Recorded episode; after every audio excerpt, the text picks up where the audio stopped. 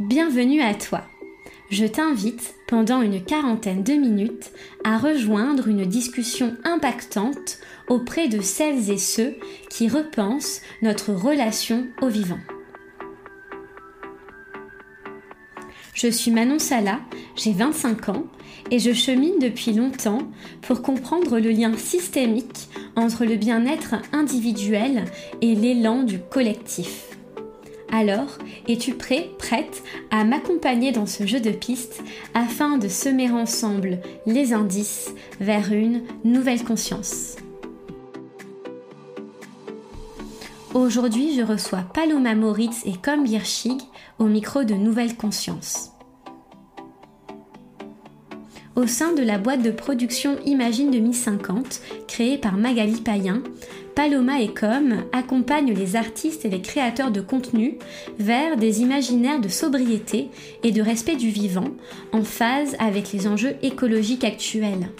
Dans cet épisode, Paloma et Com nous livrent leurs questionnements et leur parcours de militants engagés, leurs sensations de colère, mais aussi leurs espoirs, pour rendre accessibles les rapports alarmants des scientifiques aux yeux du grand public. Paloma Moritz et Com Girschig croient en un futur souhaitable, marqué par plus de liens humains au sein de démocraties renouvelées, dans lesquelles les objectifs politiques ne seraient plus ceux de la croissance et de la productivité, mais bien ceux de la limitation de l'impact humain pour plus de durabilité. Je vous souhaite une très bonne écoute et vous incite vivement à cultiver vos talents pour participer à la co-construction d'un futur résilient. Je tenais également à remercier Victor Marot pour son aide pour le traitement de l'audio de cet épisode de podcast.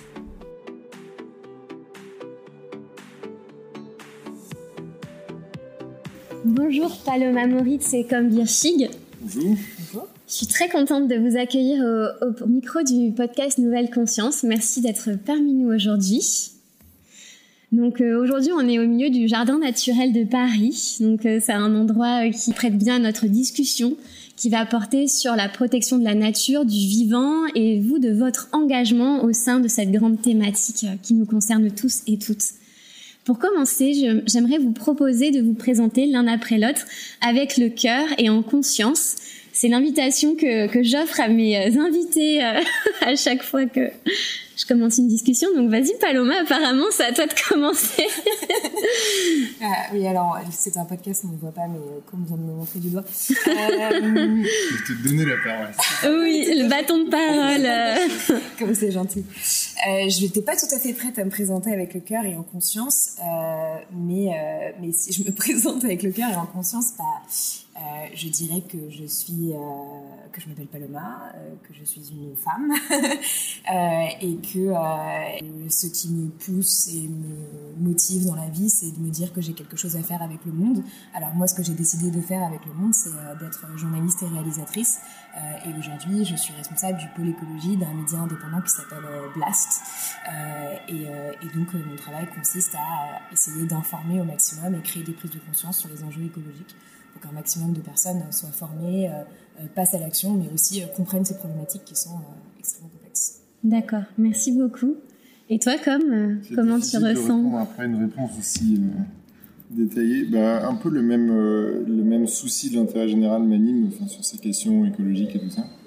J'ai pris conscience de ça à peu près en 2015 pendant la COP 21 et en fait au départ moi c'était vraiment un, un intérêt euh, un peu d'ordre intellectuel. Quoi. Ce qui me passionnait avec ce sujet, c'est qu'on pouvait l'aborder sous plein d'angles différents.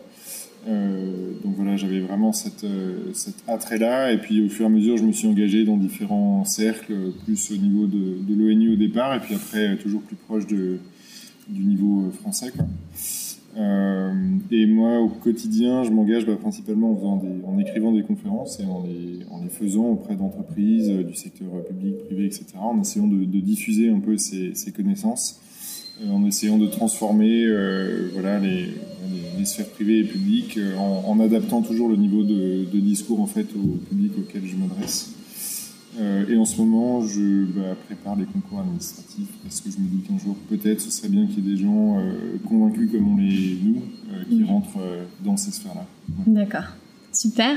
Bon, comme tu viens de, parler, d'aborder, toi, ta, ta bascule écologique, comment ça a fonctionné avec ben, l'organisation, l'événement de la COP21 en 2015 toi, Paloma, d'après ce que j'ai pu entendre dans d'autres discussions, ça a été en visionnant le film Une vérité qui dérange, réalisé par euh, David Guggenheim. Mm. Donc, c'est un film qui date de 2006. Quand vous avez réellement pris conscience de cette réalité, de cette complexité, qu'est-ce que ça a déclenché en vous au niveau des émotions et euh, comment vous avez voulu vous engager là? Qu'est-ce que ça a été votre première action en fait euh, après avoir ressenti ça? Et déjà, qu'est-ce que vous avez ressenti? Euh, moi, je pense que ça a été vraiment un mélange à la fois entre un sentiment de, colère, de se dire que en fait, on était dans un système qui avait permis ça, et en plus, le film Une vérité qui dérange montre aussi euh, tout euh, le climato-scepticisme aux États-Unis, les jeux d'influence, comment est-ce que les scientifiques, certains scientifiques, ont été payés pour mentir sur la gravité du dérèglement climatique ou le nier carrément. donc forcément, une, colère immense, et à la fois paradoxalement un sentiment assez libérateur euh, parce que euh, parce que j'avais cette, cette, intuition en fait assez forte depuis depuis quelques années euh, que qu'il y avait quelque chose qui clochait quand même clairement avec avec le monde dans lequel on vivait. Et donc d'en avoir la confirmation et, et, donc de pouvoir vraiment identifier les causes pour ensuite pouvoir s'y attaquer, il y avait quelque chose de oui d'assez libérateur de dire je ne suis pas folle en fait en quelque sorte. Et, ensuite ce, que, ce que ça a engrangé chez moi, c'était d'abord une envie de comprendre, d'essayer de, lire, de regarder un maximum de documentaires sur ces questions. J'ai la chance d'avoir fait, euh, bon, bah, comme, euh, comme euh, des études à, Sciences Po Paris, où j'ai pu suivre en fait très vite beaucoup de cours sur ces questions. Alors à l'époque, c'était pas très à la mode, mais bon, en tout cas, il y avait plein, plein de cours spécifiques qu'on pouvait prendre. Donc j'ai aussi bien pris des cours de philosophie politique de l'écologie que des cours en Californie où on faisait des simulations de COP, etc. Et, c'est ça en fait qui m'a permis, donc c'était en, effet une approche assez intellectuelle au début, et, et c'est ça qui m'a permis après de, de, tirer le fil et de me dire, bah, finalement l'un des gros enjeux aujourd'hui, c'est d'essayer de faire en sorte de communiquer en fait sur ces questions et qu'un maximum de, de personnes comprennent ce qui se passe pour aussi prendre part à la bascule de la société dont on a besoin euh, aujourd'hui. Si on a, euh, je ne sais pas moi, les deux tiers de la population qui euh, ne sont pas conscients ou ne sont pas conscients du degré de gravité du problème, ils vont continuer leur vie comme si de rien n'était et ils vont pas pouvoir participer à l'effort immense dont on a besoin aujourd'hui. là, la transformation de la société dont on a besoin, c'est quelque chose qu'on n'a jamais connu presque mm. dans l'histoire de l'humanité, d'aller aussi vite. et donc, du coup, on a, on a besoin qu'il y ait un maximum de personnes qui y prennent part et je pense que euh, voilà, le, travail d'information va là-dedans. Et après, j'ai aussi euh, euh, très vite rejoint beaucoup d'ONG différentes. D'accord, ok. Et toi, comme par quel levier tu as pris ce, sujet? Ben, Vraiment, c'est exactement pareil que Paloma sur l'aspect un peu libérateur. En fait, j'ai vraiment eu l'impression que ma vie commençait à prendre du sens à ce moment-là, parce que je trouvais ça passionnant de voir que tant des, bouquins de, droit, de sociologie, d'anthropologie, de cuisine, de mathématiques, de physique, tout ça en fait pouvait parler du climat, des questions écologiques, et c'était vraiment euh, oui, libérateur.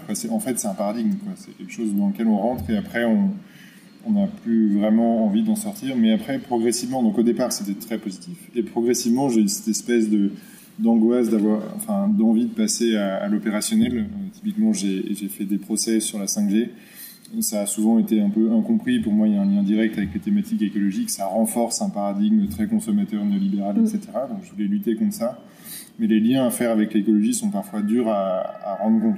Il faut faire beaucoup de pédagogie pour expliquer les liens qu'il y a entre les deux.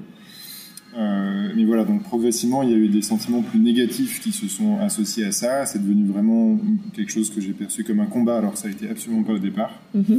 Euh, euh, et, voilà, j'ai essayé quand même de, de, le mener de front et en étant aussi, enfin toujours plus opérationnel. C'est-à-dire que, comme l'a dit Paloma, il y a vraiment une question de calendrier, c'est-à-dire qu'on ne peut pas se permettre de philosopher comme ça pendant 40 ans en mode euh, on va créer des utopies et les même si c'est un peu un peu ce qu'on essaie de faire en ce moment mais à vitesse grand V quoi. C'est-à-dire qu'on mm. essaye vraiment de on vise une transformation de certains codes culturels mais on va en parler après d'ici quelques enfin une paire d'années et ça aussi, ça joue pas mal, dans, en tout cas dans mon engagement personnel, de, le côté opérationnel. C'est-à-dire j'ai pas envie de rester dans des, des sphères euh, euh, uniquement pensantes, disons, mm. pendant longtemps. J'ai aussi envie d'être bah, sur le terrain, dans des ONG, aller voilà, que ce soit au niveau même politique ou autre, c'est aller très concrètement au quotidien, gratter des avancées. Ça, c'est ce qui m'intéresse maintenant. D'accord c'est intéressant de constater que vous êtes euh, tous les deux formés seuls à la base. Bon, après, vous avez été à Sciences Po, donc euh, vous avez eu la chance d'avoir des cours. Mais dans la plupart des personnes que j'interviewe, que je rencontre, il y a aussi tout un processus d'auto-formation où vraiment c'est à nous d'aller la chercher l'info, vraiment de passer ce temps-là. Quels conseils vous aimeriez donner à celles et ceux qui nous écoutent et qui vont vouloir se former? Parce que le savoir, c'est une chose, mais de réellement comprendre en fait les conséquences de tout ça, c'en est une autre. Donc euh, oui, comment vous avez fait vous et où, chercher l'info? Bon, on a Blast, mais euh, notamment. C'est une, bonne. oui. ouais, je pense qu'il faut. Euh, j'ai pris les Mais je pense qu'il faut un peu oser. La raison pour laquelle beaucoup des personnes dans nos cercles ont commencé par enfin, voilà, l'auto-information, enfin, en essayant de, de se faire une, une culture personnelle, c'est que cette information-là, elle est encore assez rare elle est rare dans les milieux académiques, elle est rare dans les médias, elle est rare un peu partout. Donc mm. c'est normal qu'il faille aujourd'hui vraiment se, bah, se prendre en main. Quoi. Et tout le travail qu'on essaie de faire, et Paloma encore plus, c'est justement de faire en sorte de, de casser ces, ces, digues et de faire en sorte que cette information devienne la doxa, la coutume, les choses qu'on enseigne à l'école. On est très très loin, malheureusement. Mm. Alors les, choses, les choses sont quand même un petit peu en train de bouger, mais, mais beaucoup trop euh, doucement. Euh, mais on le voit avec euh, l'appel qu'il y a eu des étudiants d'AgroParisTech ou euh, de HEC ou de Polytechnique qui demandent en fait à être formés sur ces enjeux. Il y a un, rapport qu'a rendu le climatologue Jean Jouzel il n'y a pas longtemps au gouvernement en demandant à ce que l'enseignement supérieur prenne en compte ces enjeux. Après oui, en attendant, il faut s'auto-former et je pense que de toute façon sur la plupart des thématiques, parce que là on parle des questions écologiques, mais on pourrait parler aussi des questions féministes ou antiracistes, ça, ça passe toujours par un moment d'auto-formation et il y a aussi quelque chose de l'ordre de reprendre aussi une sorte de pouvoir sur son savoir et sur sa vie. Donc je pense que euh, l'auto-formation n'est pas forcément une mauvaise chose euh, et, euh, et, et, ça peut être aussi un processus un peu psychologique très intéressant. maintenant, moi, ce que je conseillerais, bah, c'est, bon, je vais faire un peu d'auto-promo, c'est d'aller regarder la chaîne la chaîne YouTube de Blast. Il y a une playlist écologie dans laquelle il y a toutes mes vidéos. Il y a à la fois des grands entretiens avec des climatologues, des experts, des spécialistes sur ces questions, que ce soit sur les enjeux géopolitiques que pose le dérèglement climatique, que les derniers rapports du GIEC. Après, je fais aussi des vidéos face caméra pour un peu simplifier les choses. Il y en a même qui expliquent comment faire. Euh, en plus, on a sorti là il n'y a pas longtemps euh, nos podcasts. Donc, tous les entretiens sont disponibles en podcast. Et après, il y a euh, bah, qui est, qui est un, super site et qui a aussi un compte Instagram qui vulgarise très très bien ces questions. Il y a le média qui s'appelle Vert, Vert.eco, euh, il y a Socialterre, il y a Reporter. je cite exprès que des médias indépendants parce que je pense qu'ils font un travail remarquable et que c'est important aussi de le mettre en avant et, que ces médias en fait gagnent en, force, en notoriété pour aussi influencer de plus en plus euh, les, euh, les, médias dominants en quelque sorte, mm-hmm. ceux qui font le plus d'audience. Euh, et, et, on voit en fait que c'est déjà en train d'être d'être le cas et que et que les médias aujourd'hui et notamment avec ce qui est en train de se passer aujourd'hui se, rendent compte qu'il y a vraiment un gros problème sur la formation des journalistes. Il y a pas longtemps, je suis intervenue sur BFM TV et une des personnes qui me recevait m'a dit vous vous rendez compte, on n'a pas de journaliste écologique. On parle de la première chaîne d'information la mm. plus regardée par les Français c'est absolument pas euh, normal. Oui. c'est pour ça qu'on se retrouve parfois aussi avec des scènes euh, du, du, du, type euh, Don't Look Up sur, sur, sur, cette chaîne parce que, parce que les journalistes ne savent en fait pas de quoi ils parlent. Oui. Alors que, en fait, c'est l'enjeu qui conditionne tous les autres. Oui.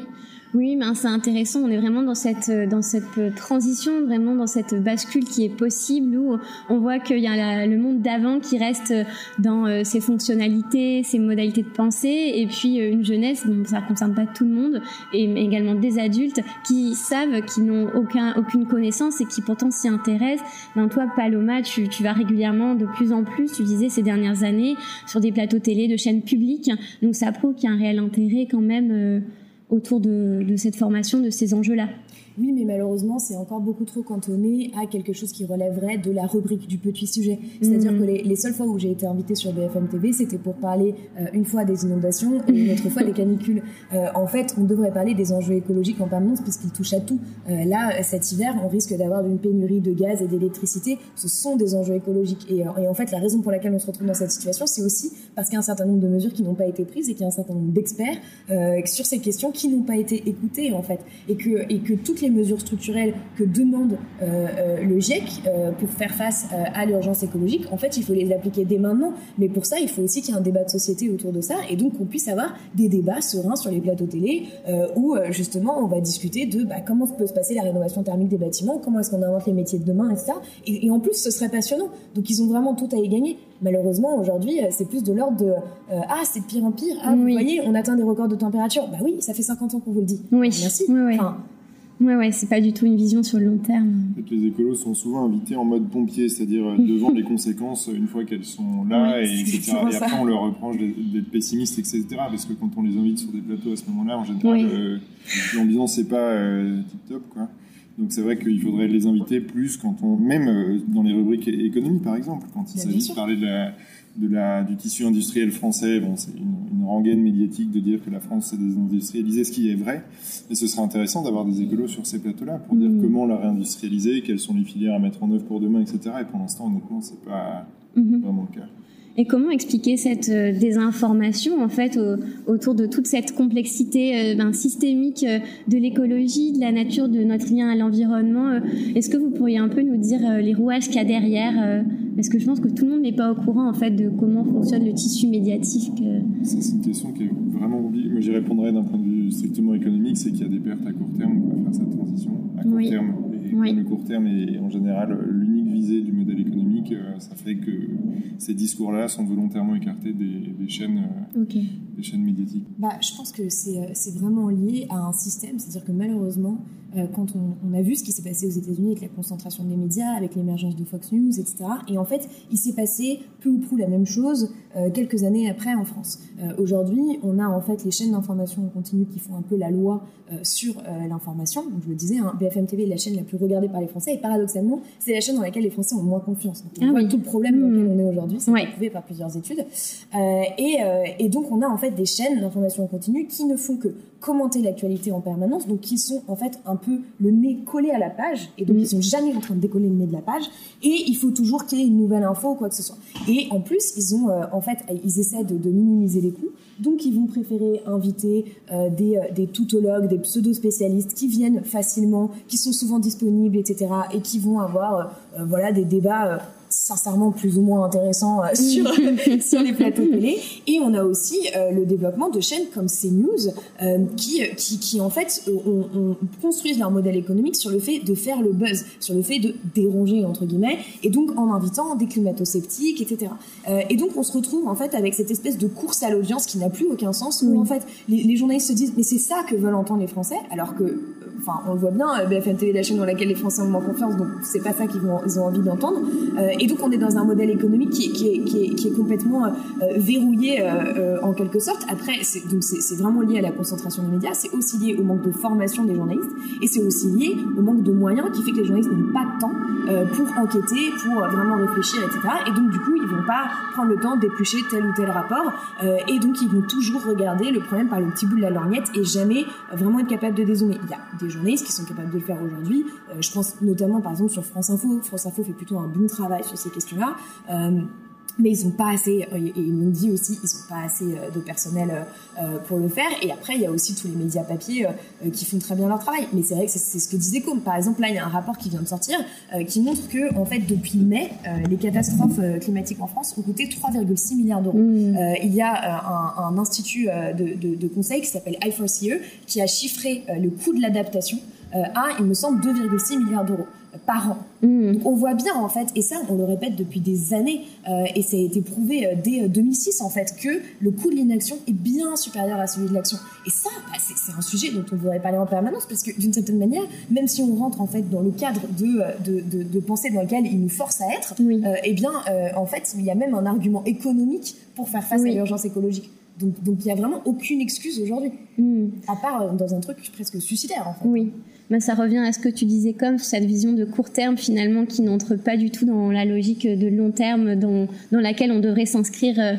Je trouve que la réaction de la, même des différents pays au Covid est assez euh, emblématique, c'est-à-dire qu'on a attendu vraiment la dernière seconde que la vague soit euh, en fait déjà déclarée et que ce soit l'urgence absolue pour commencer à réagir et à comprendre tout simplement parce que on n'arrive pas à réaliser les chocs qui arrivent.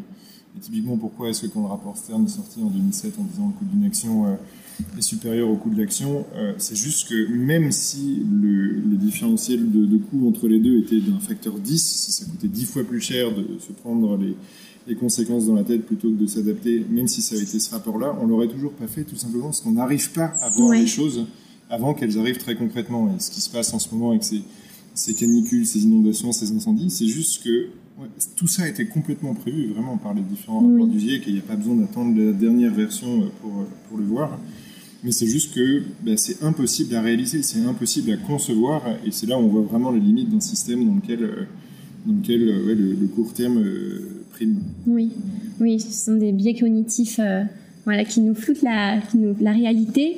Ben, comme... Pardon si je peux ajouter une chose oui, bien sur sûr. Les, les médias faire face à l'urgence écologique aujourd'hui demande de remettre en question un système qui est le capitalisme néolibéral et qui oppresse le vivant sous toutes ses formes euh, et de repenser une autre forme de société. Et en fait, ça, euh, ça va euh, changer en quelque sorte les privilèges, la vie d'un certain nombre de personnes. Et le problème, c'est qu'aujourd'hui, la plupart des médias, et on l'a vu avec les Gilets jaunes, ne défendent pas, malheureusement, l'intérêt général euh, dans leur façon de couvrir l'actualité. Euh, parce que, par exemple, ils n'ont pas vu arriver euh, le mouvement des Gilets jaunes. Il y a toute une question aussi de la sociologie des journalistes, etc. etc. Et donc, du coup, ils n'ont pas envie euh, finalement d'aller au, au, dans au cœur du problème parce que ça remet en question beaucoup trop de leurs croyances et que je pense que euh, à la fois il y a quelque chose de systémique mais à la fois il y a quelque chose d'individuel et c'est que Mm. chaque journaliste doit aussi remettre en question les, les croyances sur lesquelles il a fondé toute sa vie Ouais. Euh, donc il, y a, il peut y avoir quelque chose aussi qui ébranle complètement. Mm, bien sûr, oui, une identitaire finalement, euh, la- vraiment à nos racines euh, de la façon dont on vit, on mange, on consomme.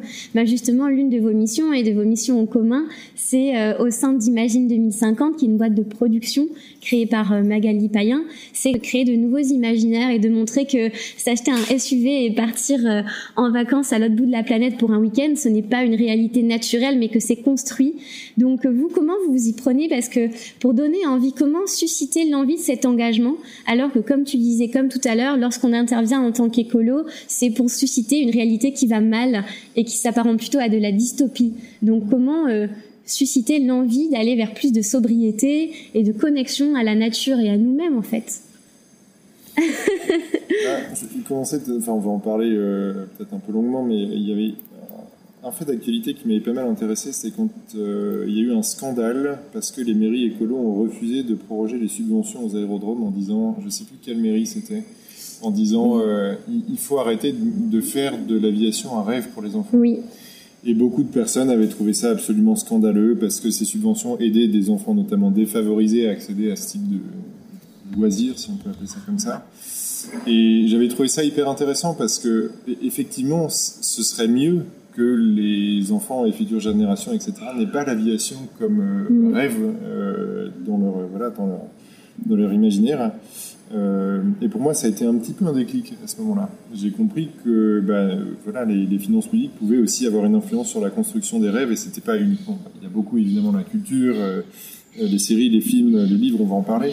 Euh, mais il y a aussi la façon dont l'argent public est dépensé et, la façon dont les loisirs sont mis en avant devant les, élèves, enfin les, citoyens, disons, d'une région administrative. Et ça, c'est, pour moi, ça a été un premier déclic, cet événement-là. C'était. Bah, en fait, toute la question de faire rêver par rapport à l'avenir, c'est aussi de se poser euh, en, opposition par rapport à l'avenir qu'on nous vend aujourd'hui. Euh, C'est-à-dire que, euh, en fait, ce qu'on essaie de montrer dans la conférence, c'est qu'il y a un peu trois types d'imaginaire euh, sur l'avenir. Il y a l'imaginaire des 30 glorieuses, donc celui dans lequel on est, et qui nous mène vers un monde à entre 2,7 et 3,2 degrés. Donc c'est euh, un monde dans lequel, euh, par exemple, la canicule qu'on est en train de, enfin la canicule de 2003 euh, et en fait celle qu'on est en train de vivre aujourd'hui, qui commence quand même beaucoup à lui ressembler, bah, en fait on en aura tous les tous les deux ans. Euh, il va y avoir des, des, des catastrophes gigantesques et énormément de souffrances en fait partout dans le monde, euh, énormément de morts, de personnes sur les routes. Enfin, c'est de ça dont on parle. Et Mhm. malheureusement, du coup, c'est un, un monde dans lequel euh, les, les films qu'on voit qui montrent des scénarios absolument catastrophiques prennent prennent vie Oui. et ne sont plus des fictions. Et ensuite, il y a l'univers, il y a l'imaginaire alternatif à ça qui est l'imaginaire techno-optimiste. En gros, c'est la technologie à elle seule va nous sauver. et face à ça, il y a, il y a l'imaginaire de sobriété. Et, et, en fait, en, donc dans, dans l'idée de en fait faire mieux avec moins. Et, et, ce que montrent tous les rapports du GIEC, c'est qu'il y a énormément de co-bénéfices à la sobriété. C'est que la sobriété va nous permettre d'être euh, en meilleure santé, de vivre mieux, de vivre plus longtemps, euh, de réduire les inégalités, etc. etc. Euh, et donc, en fait, moi, ça me paraît assez évident de dire qu'on a plutôt quand même envie d'aller vers ça. On n'a pas envie d'aller vers un monde où, en fait, on a une petite partie de la population qui va réussir à s'en sortir et tout le reste va souffrir. Et nous, ce qu'on essaie de montrer, c'est vraiment ça de façon très rationnelle. Mais le problème, c'est que on est l'univers, en fait, l'imaginaire techno-optimiste est tellement présent euh, dans notre société aujourd'hui et on nous dit tellement mais la technologie va tout régler, vous embêtez pas, etc. J'ai interviewé une géographe il y a pas longtemps qui s'appelle Magali Rigazia qui me disait que quand elle expliquait que il y avait des problèmes de risque sur les crues de la Seine ou d'incendie dans telle ou telle zone parce qu'elle est spécialiste des risques et de l'adaptation. Souvent, euh, il pouvait y avoir des hommes politiques qui lui disaient Mais madame, en fait, on a réussi à aller sur la Lune. Vous pensez vraiment, mmh. vous pensez vraiment qu'on va pas pouvoir euh, régler euh, un problème de, de, la crue de la Seine? Franchement. Mm. Et, et, ça, c'est un gros problème, c'est qu'on est en fait, on est dans cette espèce d'attente euh, de technologies miraculeuses qui vont tout régler. Évidemment que c'est pas possible, et évidemment que c'est très très dangereux. Euh, et on dit pas, euh, il, faut pas, il faut pas du tout du tout de technologie, absolument pas. Mais c'est juste que en fait, même le GIEC le dit, les technologies de rupture ne vont pas avoir un impact significatif sur la façon de réduire nos émissions de gaz à effet de serre ou sur le fait de s'adapter. Et donc, c'est vraiment d'essayer de, de montrer ça, mais comme ça ne suffit pas, et ben en fait derrière on essaie aussi de vraiment créer un imaginaire en disant ok on se projette dans la France en 2050 à quoi ça ressemble? À quoi ça ressemble concrètement? À quoi votre vie va ressembler si euh, bah, on a réussi en fait à faire un maximum de choses pour faire face à l'urgence écologique donc à la fois à réduire nos émissions et à nous adapter? D'accord. Oui, c'est vraiment. Ce qui est intéressant, je pense, dans cette conférence, c'est d'essayer de rendre, de favoriser l'acceptabilité sociale d'une sobriété qui aujourd'hui est vécue vraiment comme une contrainte comme une réduction d'horizon, etc. Et nous, ce qu'on essaye de faire, c'est de montrer que, comme tu l'as dit, voilà, ça peut être désirable à plein de points de vue, la santé individuelle, la coopération, le renouveau démocratique, tout ça, on mm. essaye de, de, de l'aborder. Euh, et on, on, essaie aussi de montrer qu'il y a vraiment une, un peu un, un, choc des titans, disons, entre ces deux paradigmes donc, qui remplacent l'imaginaire des Trente Glorieuses. Il y a l'imaginaire techno-solutionniste d'un côté, l'imaginaire sobre de l'autre. Et en gros, ils se battent pas à armes égales. Pour l'instant, l'imaginaire techno-solutionniste est clairement mis en avant.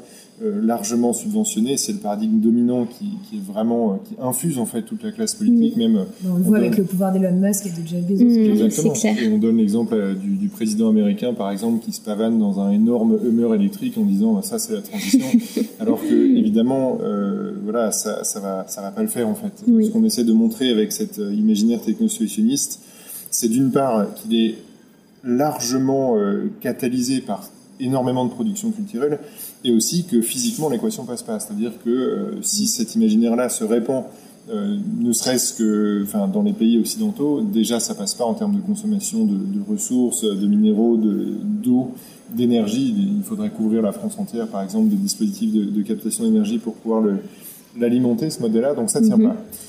Et on dit, du coup, il faut essayer d'alimenter l'imaginaire de sobriété, mais ça, pour l'instant, en fait, on, on, essaie de trouver des, des productions, des, des, films, des séries, etc. Mais ça se compte sur les doigts d'une main, en fait. Oui. C'est très, très maigre, ou alors c'est très confidentiel. C'est-à-dire qu'il n'y a pas les bons canaux de, oui, de, diffusion. D'accord.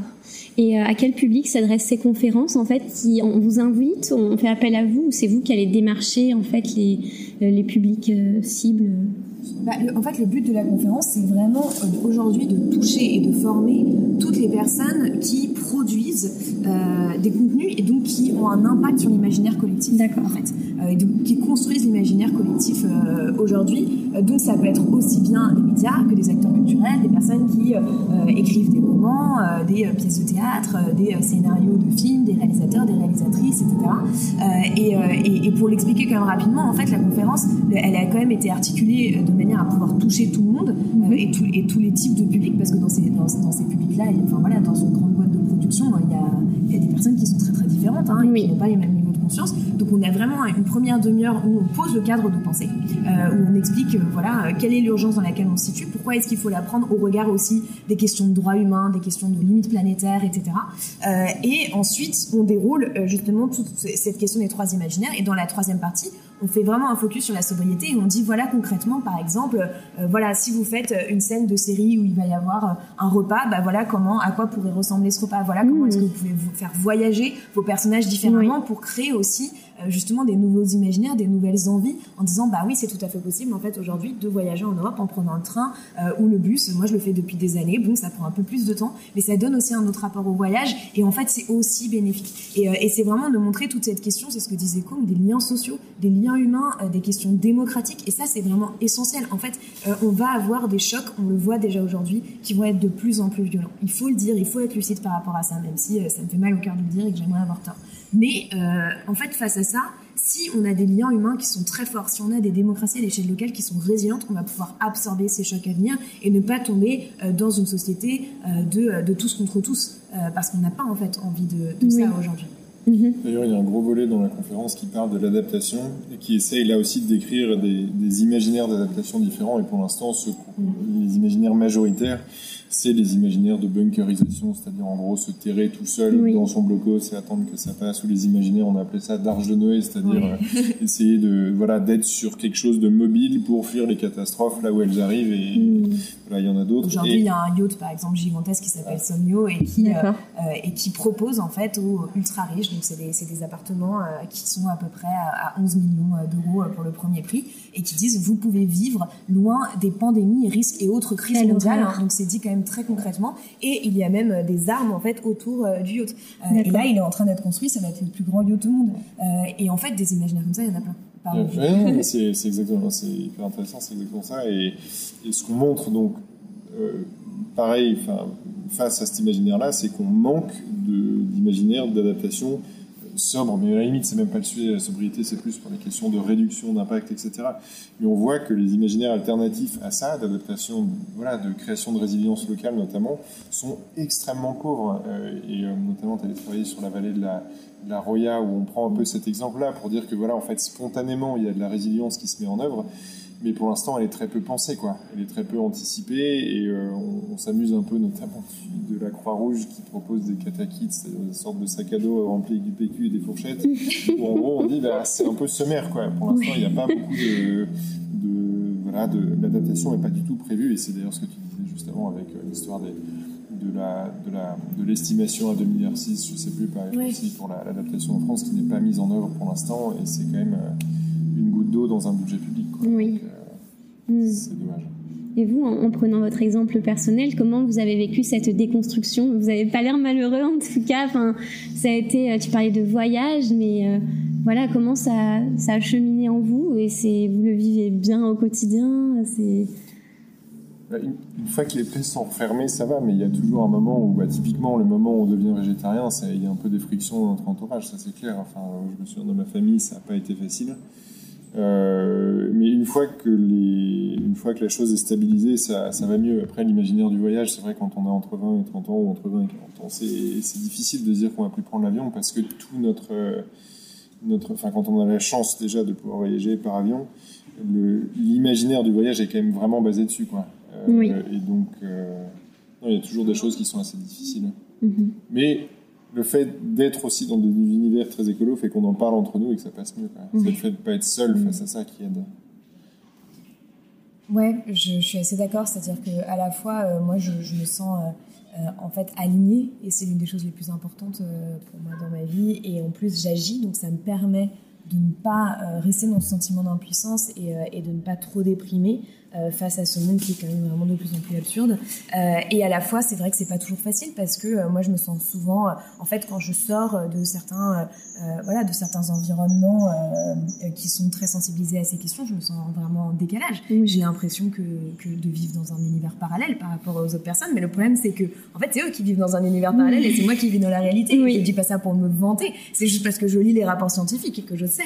Et, et donc, en fait, dans ces moments-là, on a toujours l'impression d'être, voilà, la personne un peu différente qui prend pas l'avion, euh, qui mange pas de viande, qui parle tout le temps de ces questions un peu marginales, alors qu'en en fait on devrait être euh, la majorité. Et, euh, et c'est vrai que tu parlais voilà des trucs avec les familles. Moi, c'est, enfin, ça m'arrive parfois de partir en vacances avec ma famille et je suis la seule qui va prendre le train, le bateau pour essayer de les rejoindre quelque ah part parce qu'ils vont en Espagne et puis tout le monde prend l'avion et me dit haha dis donc t'as mis 12 heures.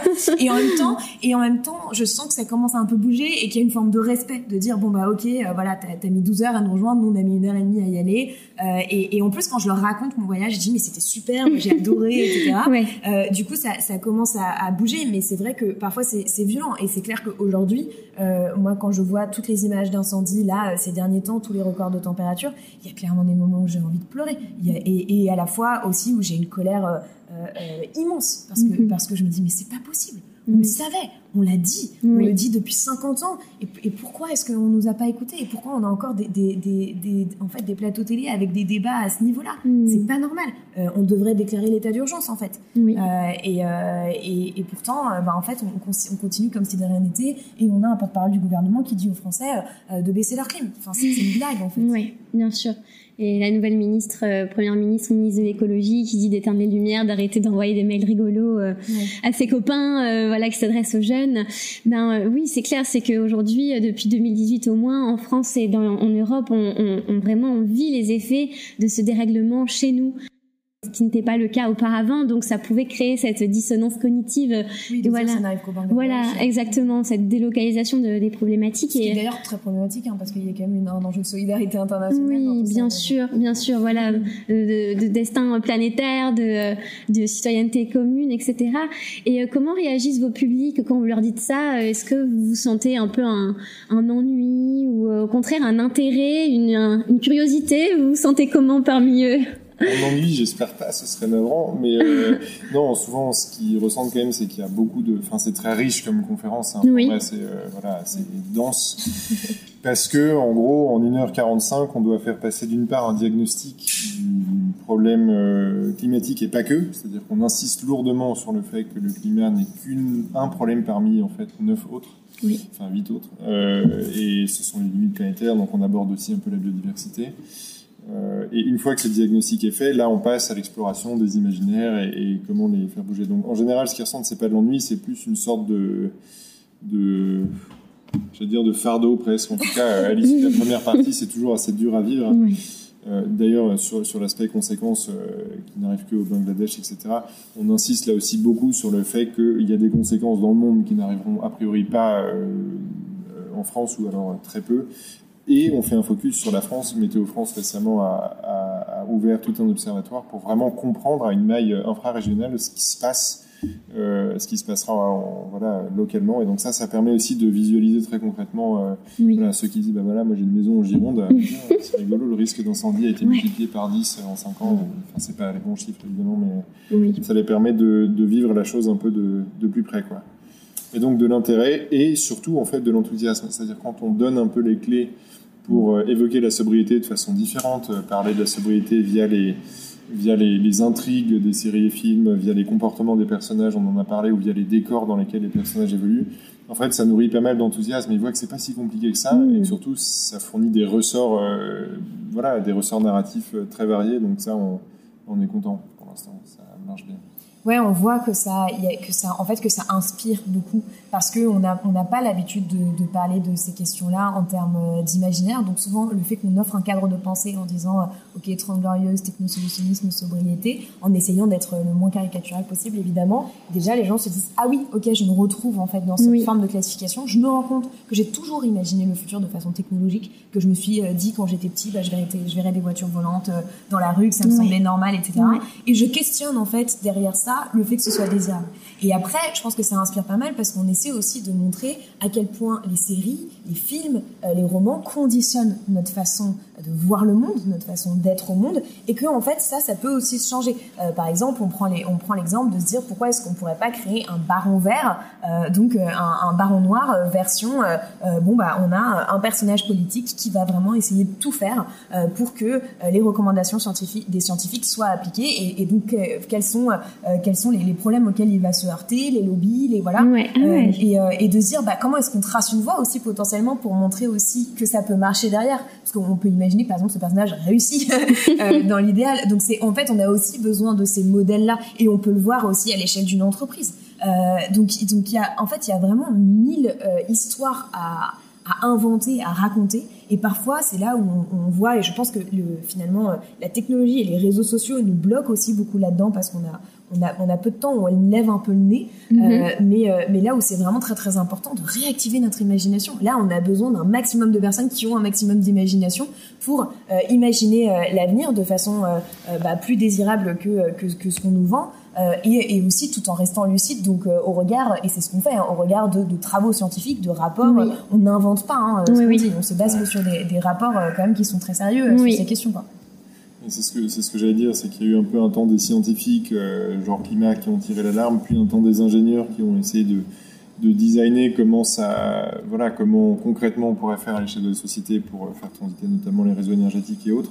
Et maintenant, c'est pour moi vraiment le temps des artistes, c'est-à-dire qu'il faut qu'il y ait des intermédiaires. Donc nous, on joue un peu les intermédiaires entre les, entre les ingénieurs et les artistes pour leur digérer un peu le contenu de ces rapports prospectifs qui nous décrivent un peu en long, en large et en travers. Mm-hmm à quoi ressemblera le réseau énergétique en France en 2050. Mais une fois qu'on a lu euh, des pages et des pages sur ça, on se dit ok, euh, qu'est-ce que ça veut dire À quoi ça ressemble C'est juste complètement indigeste. Mm. Donc voilà, pour le voir très concrètement. Et après, en fait, on espère finalement que les, la dernière étape après les scientifiques, les ingénieurs et les artistes, enfin pour moi en tout cas, ce sera les politiques.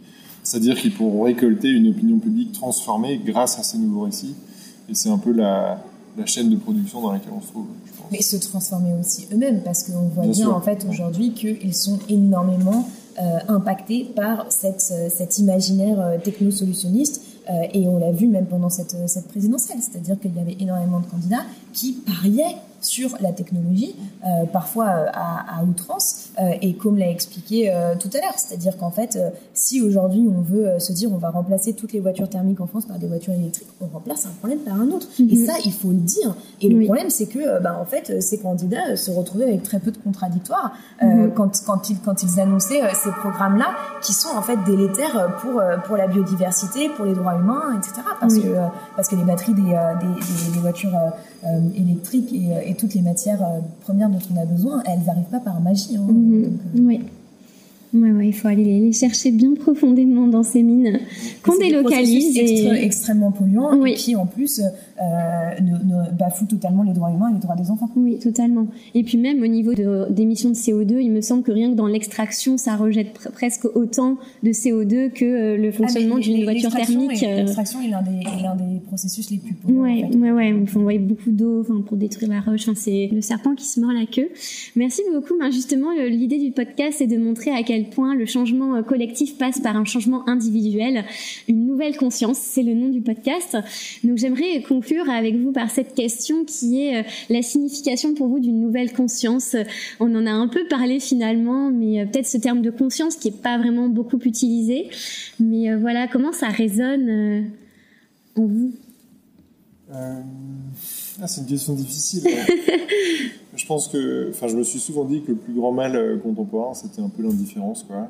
Euh, et que, du coup, euh, juste apprendre dès son plus jeune âge ou autre, moi, ça a été assez tardivement, mais juste à être conscient, un minimum conscient des problèmes du monde et essayer de pas y être indifférent, c'était déjà quelque chose d'assez positif. Et je parle même pas de spiritualité, de religion ou autre, c'est vraiment il n'y a pas besoin forcément d'être fonctionnaire, de servir l'intérêt général et, tout ça pour servir l'intérêt général. Il suffit de cultiver une culture de, bah, la non-indifférence, je ne sais pas comment on peut dire, mais j'appellerais ça du coup une culture de la conscience. Et, ça, je pense malheureusement que c'est pas très très à la mode. Donc euh, voilà, essayer de cultiver ça notamment par des podcasts, c'est très très louable. Euh, je suis complètement d'accord avec euh, toi, comme moi je l'indifférence, c'est une des choses qui me fait le, plus peur. Je pense que après, euh, ça, passe par trouver un juste équilibre. Euh, c'est-à-dire que euh, il faut pas non plus trop se culpabiliser. On, sait aujourd'hui qui sont les principaux responsables du problème dans lequel on est. et ce sont principalement les, les, multinationales pétro-gazières, les, grandes entreprises polluantes et les politiques par leur inaction. alors évidemment, on peut faire des choses à, notre échelle, euh, et je dis, je dis absolument pas le contraire, mais il faut quand même remettre ça dans un, dans un contexte. Et en fait, moi, je pense que le fait de faire des choses à notre échelle relève d'une forme justement de résistance, de, de, de, dire en fait, on est réellement vivant et on ne va pas être victime de ce système. Et on vit dans une société donnée, malheureusement, donc nos marges de manœuvre sont limitées, mais en fait, on en a plein. Mmh. Et on peut tout à fait résister à son échelle.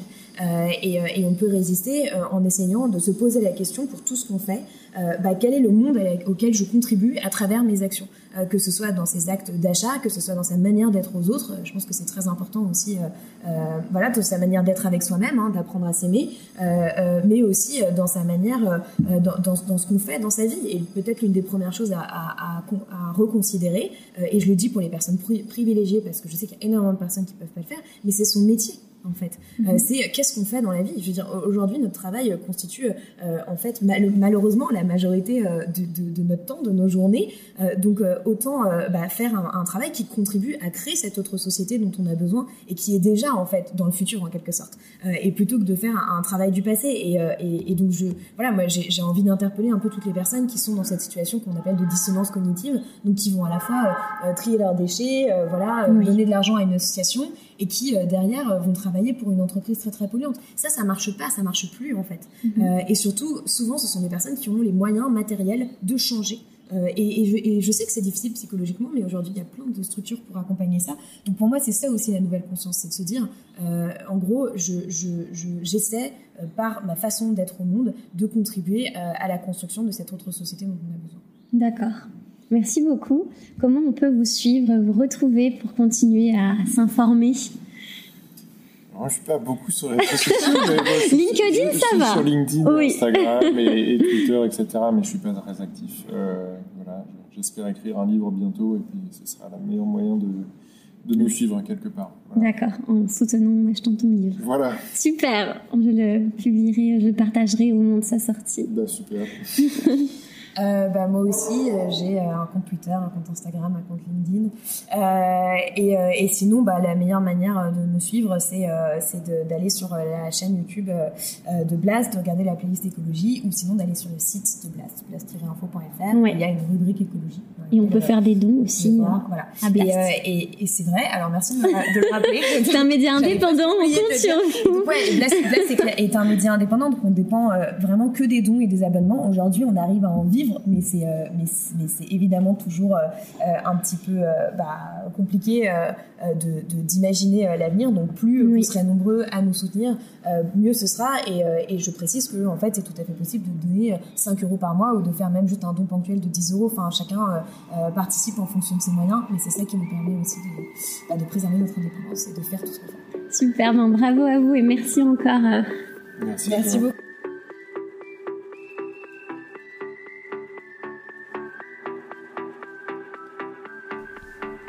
Merci pour ton écoute.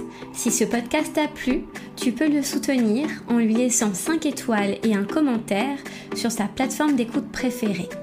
Ça se fait en un clic, ça prend 2 minutes et ça fait vraiment toute la différence pour moi. Aussi, j'ai besoin de ton aide. Afin de poursuivre le projet de Nouvelle Conscience de façon indépendante, j'ai créé la page de financement Tipeee que tu pourras retrouver dans ma bio Instagram, at Nouvelle Conscience Podcast. Ta contribution me permettra de continuer à semer des graines de conscience et à financer notamment le matériel nécessaire à la création et à la diffusion du podcast. Cela fait maintenant plus d'un an que je me suis lancée dans cette aventure et c'est grâce à toi qu'elle pourra se poursuivre. Je te remercie par avance pour ton soutien, prends bien soin de toi et à la semaine prochaine.